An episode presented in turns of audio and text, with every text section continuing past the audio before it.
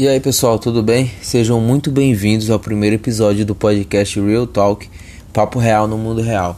E o intuito desse podcast é falar sobre os livros que eu venho lendo semanalmente e de certa forma falar sobre os temas que envolvem empreendedorismo e desenvolvimento pessoal.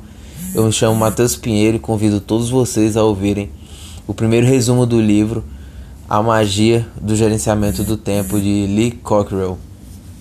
Esse livro ele vai te ensinar um passo a passo de como organizar sua vida. Ele também te ajuda a definir prioridades e tornar o seu dia mais produtivo.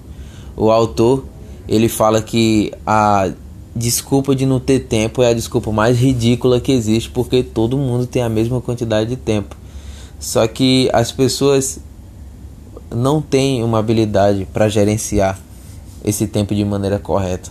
E é por isso que elas sabem que deveriam estar fazendo alguma coisa, mas elas não tem esse sistema sólido. E é isso que ele ensina nesse livro. O livro ele não tem muita teoria e ele te obriga a ir à prática. Isso também é um desafio a fazer o resumo, porque é algo muito enxuto e por ser algo muito enxuto, às vezes parece que está faltando algo, mas na verdade está bem completo. E a primeira coisa que você tem que fazer para começar a gerenciar o teu tempo com maior eficiência é fazer uma lista de todas as suas áreas de responsabilidade, seja na área profissional e na área pessoal também. A ideia é que simplesmente você reserve alguns minutos do seu dia, né, em torno de pelo menos até meia hora, para pensar no que tem que ser feito. E aí você vai criar sessões na sua agenda, porque ele trabalha com uma agenda. Então ele pega lá na, na, na página e começa a criar as sessões. E a primeira sessão é o planejamento antecipado, a segunda é o planejamento mensal e a terceira é a agenda de contatos. E nesse planejamento antecipado, você vê que ele usa para agendar eventos tanto da vida pessoal quanto da vida profissional e essa sessão ela deve incluir até 18 meses, de modo que você consiga marcar em questão de segundos um evento ou compromisso para daqui até um ano e meio. Então você vê que essa página ela é separada só para um planejamento de um ano e meio, né? Ele, na verdade, a agenda que ele usa é uma agenda que é encontrada lá nos Estados Unidos que são duas folhas por dia. Então ele consegue desenhar em duas folhas algo que a gente não conseguiria numa agenda comum aqui. Mas você pode fazer isso num, num caderno pautado, por exemplo. Eu, eu faço num caderno pautado. Então eu desenho lá 18 meses, faço 18 quadrados e começo a planejar o que tem daqui para um ano e meio. Depois desse planejamento antecipado, ele fala que o planejamento mensal basicamente é algo que você vai fazendo as coisas do seu dia a dia conforme o mês vai passando. Então é como se fosse um diário, né? Você vai e coloca no, dia respectivo o que, que você tem que fazer, né? Por exemplo, no trabalho, você tem que atualizar a planilha, tem que mandar algum processo, algum ofício. E aí você vai estruturando todo esse planejamento mensal, que é do seu dia a dia. E a terceira parte, que é a agenda de contatos, como o próprio nome já diz, é só para você colocar os seus contatos mesmo.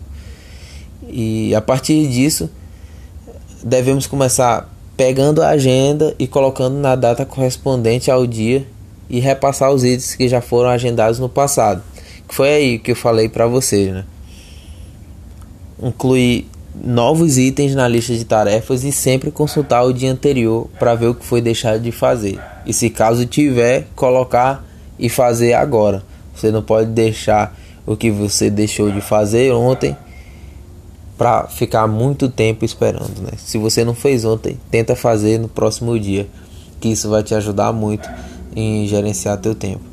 E depois que você colocar todas as suas atividades, tanto as suas atividades profissionais quanto as suas atividades pessoais, é claro que você tem que separar as duas, né? Você tem que começar a dar prioridade para essas tarefas. Você tem que priorizar ela em quatro tipos: urgente, vital, importante e de valor limitado.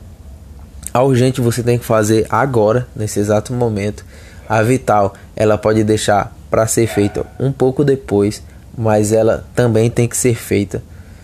A importante, você pode deixar para daqui a uma semana, um mês, né? De depende da sua realidade, de como você tem que fazer. E de valor limitado, às vezes você até nem precisa fazer ela, né? Eu dou um exemplo lá no trabalho. Eu faço urgente, vital, importante eu não tenho tanto, mas a, valor limitado eu deixo um exemplo é arrumar a minha mesa no final do expediente, quando eu termino de fazer todas as minhas atividades. Eu posso não arrumar essa mesa, né? Ela é de valor limitado, mas eu arrumo.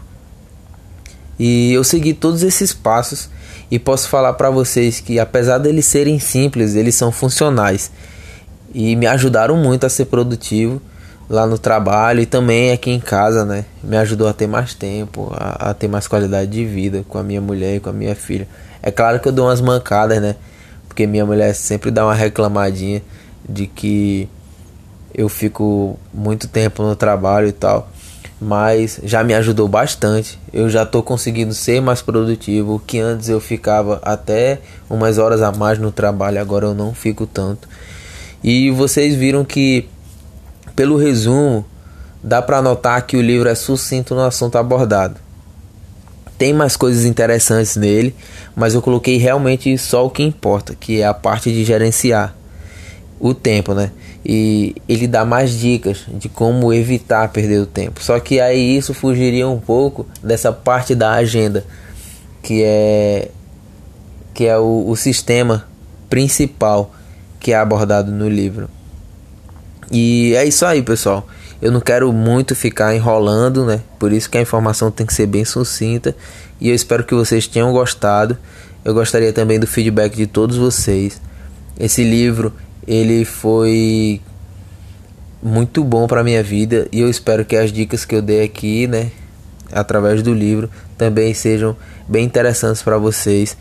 E se vocês quiserem me dar dicas de como melhorar, é só vocês me mandarem uma mensagem pelo Instagram, que é Mateus FCO Pinheiro. O Mateus ele é com TH, beleza? Eu vou ter o prazer de seguir todas as dicas, de responder vocês e de seguir vocês. Valeu, pessoal, e até o próximo capítulo.